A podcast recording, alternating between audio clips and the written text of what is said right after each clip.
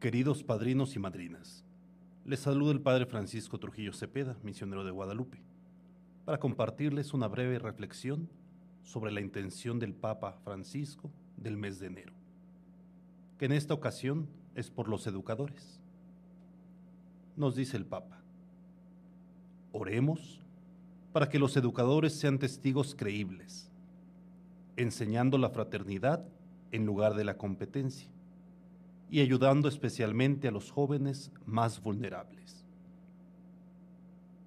En la palabra de Dios, tomada de la carta del apóstol Santiago, capítulo tercero, versículo 17, se nos dice, La sabiduría que viene de lo alto es, en primer lugar, pura y también pacífica, comprensiva, dócil, llena de misericordia y buenos frutos, imparcial y sincera.